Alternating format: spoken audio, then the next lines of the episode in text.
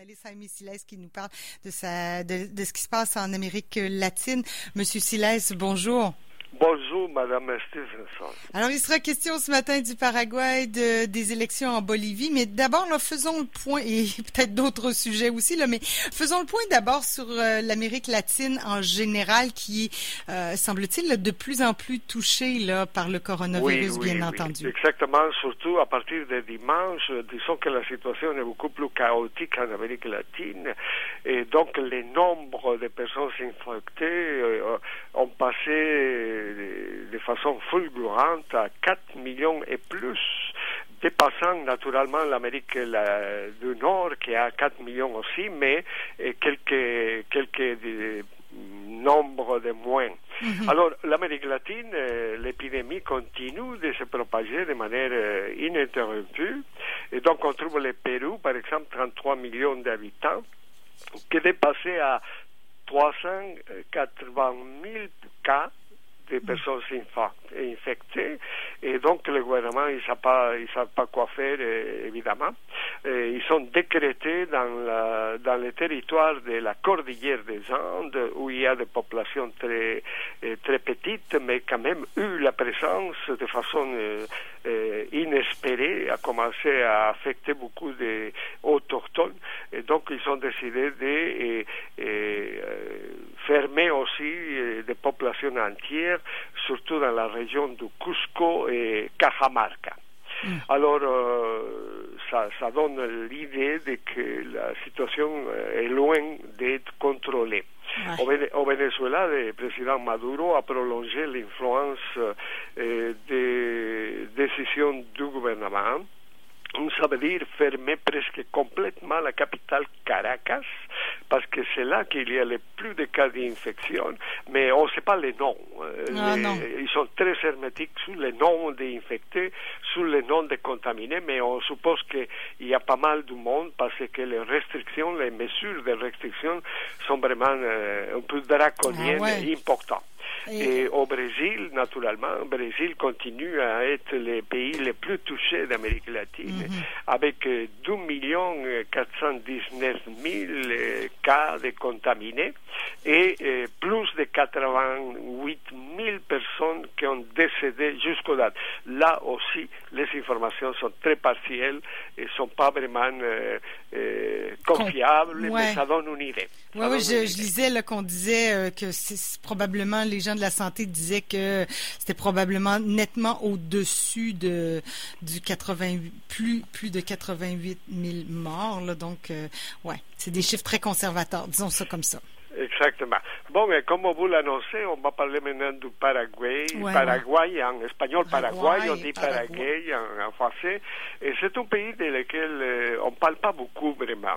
Et vous savez qu'au début, euh, en 1609, euh, les jésuites se sont donnés à la tâche de fondé une république et ils ont fondé la république jésuite du Paraguay.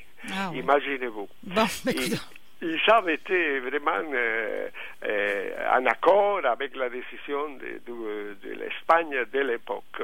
Alors, euh, le Brésil, après, après la République, est devenu un petit pays, mais malgré la, la petitesse et, et, et, la non beaucoup d'importance du pays, c'est un pays qui s'est battu quand même en guerre contre le Brésil et l'Argentine par des territoires. Mais les seuls qui ont gagné dans cette guerre qu'on appelait euh, la, guerre tripartite, finalement, sont le Brésil et l'Argentine qui ont euh, défini ces frontières en laissant de côté les Paraguay. Mm. Alors, euh, la frontière entre l'Argentine et le Brésil, c'est de 1224 kilomètres carrés de territoire et c'est un pays où il y a une forte présence des autochtones guaranis. Mm. Les guaranis ont, ont, été vraiment les seuls indiens, eh, si on peut dire, de l'Amérique du Sud qui ont résisté l'invasion espagnole. Et, et, les Espagnols n'ont pas eh, arrivé à son, à son désir de conquérir les Guaranis et les mettre dans les dans toute la région qu'on appelait la région euh, del Plata, avec l'Argentine, l'Uruguay et les autres pays, le Brésil, etc. etc. Alors, euh, maintenant, au Paraguay, on a décidé que la décision qui avait été déjà prise en euh, mars dernier euh, de fermer la frontière avec l'Argentine et le Brésil va continuer. Mhm. et donc, ça fait qu'il va être plongé, le Paraguay, qu'il n'y a pas d'accès à la mer, et sauf euh, ces communications se font exclusivement ou presque totalement euh, par euh, route, mhm. donc entre l'Argentine et le Brésil, va être coupé du monde complètement en Amérique du Sud et on ne sait pas vraiment comment ils vont s'organiser parce que l'exportation, même s'il ne produit pas beaucoup de, de, dangers alimentaires, par exemple l'exportation, ils vivent de l'exportation d'aliments comme sucre, coton, la, le manioc, etc. Mais s'ils n'exportent pas, la population va être confinée totalement et ils n'auront pas de mouvement économique. Alors, contrairement à tout ce que disent les gouvernements partout, qu'il faut vraiment euh, incentiver l'économie, commencer à travailler, à faire démarrer l'économie qui, mhm. qui, est un peu étanche. alors imaginez-vous, au Paraguay, ils vont être confinés 5 millions et plus d'habitants dans ces petits territoires très vastes, très secs, parce qu'il n'y a pas de grande production. La, euh, presque 60% du territoire paraguayen est un territoire sec, vraiment, euh, où il y a la, les grands Chaco, on parle du Grand Chaco, c'est une grande extension de territoire et sans aucune production où l'eau, où l'eau manque et, et d'autres, d'autres aliments aussi. Alors euh, voilà pour la question du Paraguay. c'est un cas très particulier, un pays qui va être enfermé complètement, plus que jamais. Et on pourrait se rappeler à la Tanzanie dans les années 60-70, en Afrique, la Tanzanie avait décidé de fermer ses frontières complètement parce que euh, le gouvernement en place à l'époque avait décidé qu'il devait trouver les, moyens de s'en sortir et de ne pas dépendre euh, de l'aumône ou l'aide euh, internationale. Et pendant 20 ans, la Tanzanie a resté fermée, complètement fermée. Et c'est à, cause de ça, avec le président Nyerere, que la Tanzanie s'est organisée et, s'en sortit de la situation. Alors, est-ce que le Paraguay va, être le même cas Je ne sais pas, mais c'est dans une, une, autre époque, dans un autre moment. mais quand même, c'est un cas important. Dites-moi donc, M. Silas, là, on se coupe du Brésil, on comprend parce que le Brésil a beaucoup de cas. Est-ce que c'est dire que l'Argentine aussi est fortement touchée par la COVID? Donc, on, veut protéger le pays euh, du coronavirus parce qu'on est épargné jusqu'à présent. C'est un peu l'idée? C'est ça, mais la question c'est qu'on pense, euh, on dit euh, que la plupart des gens contaminés sont les gens euh, aborigènes, donc les Guaranis. Mm, et les Guaranis sont éloignés de la capitale parce que la seule ville importante vraiment au Paraguay, c'est la capitale, Asunción. Les autres villes sont pas très développées, sont petites, et, même euh, dans les petites populations aux, régions très éloignées, il n'y a pas vraiment de services médicaux, de coopération du gouvernement, de plans d'assistance. Alors, euh, la population est la plus touchée. On pense qu'il y a au moins un 20% de la population qui se serait touchée, mais qui sont livrés à sa sorte qu'il n'y aura pas vraiment d'organismes internationaux ou, des agences du gouvernement qui sont en train de s'occuper des autochtones, c'est plutôt qu'est-ce qui se passe en ville. Et en ville, on parle de euh, pas beaucoup de morts, on parle de 120 morts euh, à peu près. Mhm. Et peut-être 450 contaminés en tout au Paraguay. Mais tout ça, évidemment, euh, il reste confirmé, mais sont les informations qu'on a. Oui, oui, oui. mais c'est un cas très particulier. Le Paraguay est confiné dans le sud-est de l'Amérique du Sud, et à côté du Brésil, les géants brésiliens et l'Argentine. Bon, ben voilà pour ce qui est euh, du Paraguay. Puis euh, maintenant, je pense qu'on va aller faire un tour du côté de la Bolivie. Vous en avez parlé à l'occasion. Hein? il y a un jeu de yo-yo d'élection, là, mais c'est pas sans créer des tensions au niveau, euh, ben, bien sûr au niveau politique, mais aussi au niveau social. Exactement. Mais qu'est-ce qui se passe, c'est que la situation dégringole de plus en plus.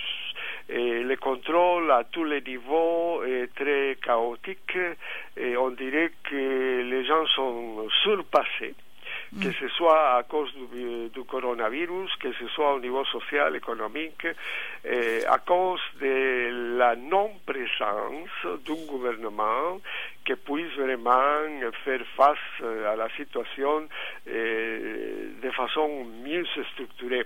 Parce qu'on les donne des crédits au gouvernement, on l'accepte, mais eh, c'est un gouvernement transitoire. Et, que, et, que, selon la constitution de l'État, un gouvernement transitoire ne doit accomplir que son mandat.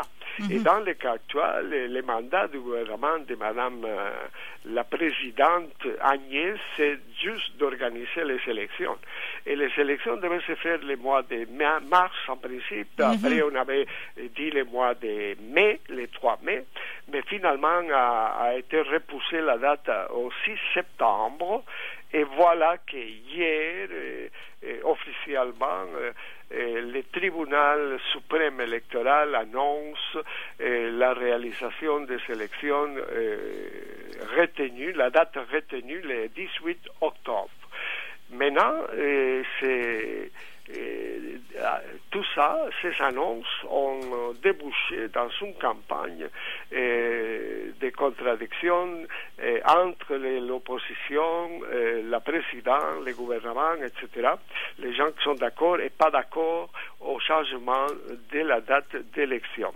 Et en plus, parce qu'on essaye de ne pas passer par l'Assemblée nationale pour euh, euh, faire en sorte que l'Assemblée nationale, où se trouvent les partis d'Evo Morales majoritairement, les, les masses, les mouvements vers le socialisme, alors, euh, le tribunal euh, électoral, il ne voudrait pas que soit la, euh, l'Assemblée nationale qui va définir légalement la réalisation des élections, sinon qu'il se donne les mandats et la responsabilité et tribunal euh, suprême électoral euh, de faire les élections le 18 octobre. Alors, au début, la présidente n'y euh, pas d'accord, mais finalement, il a accepté.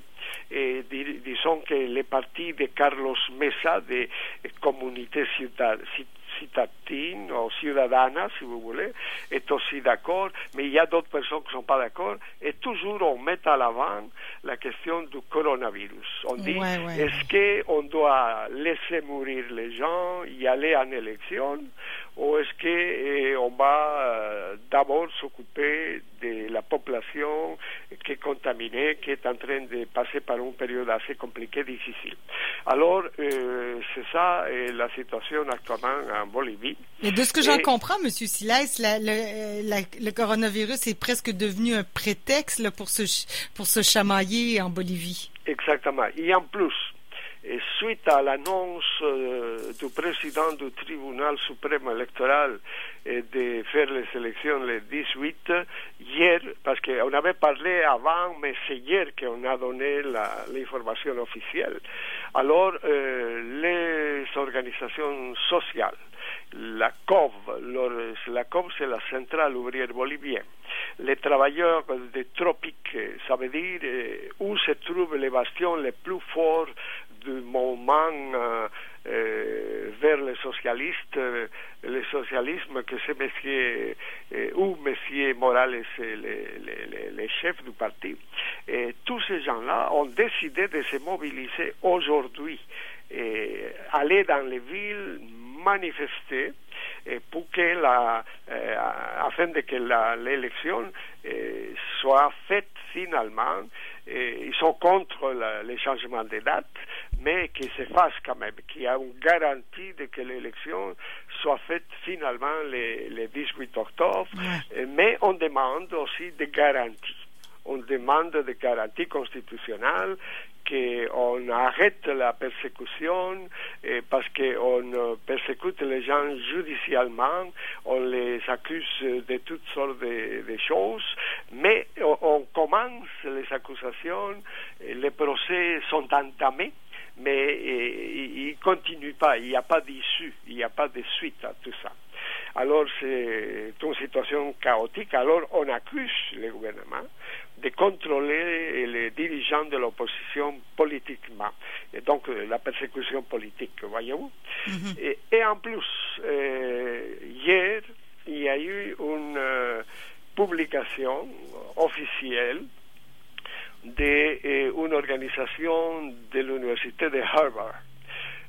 cette communiqué est, signé par plusieurs personnes recherchistes qui ont fait des études sur la situation des droits de la personne en Bolivie et qui demandent que le gouvernement puisse donner les garanties pour que les élections puissent se faire dans des conditions démocratiques avec le respect des droits de la personne.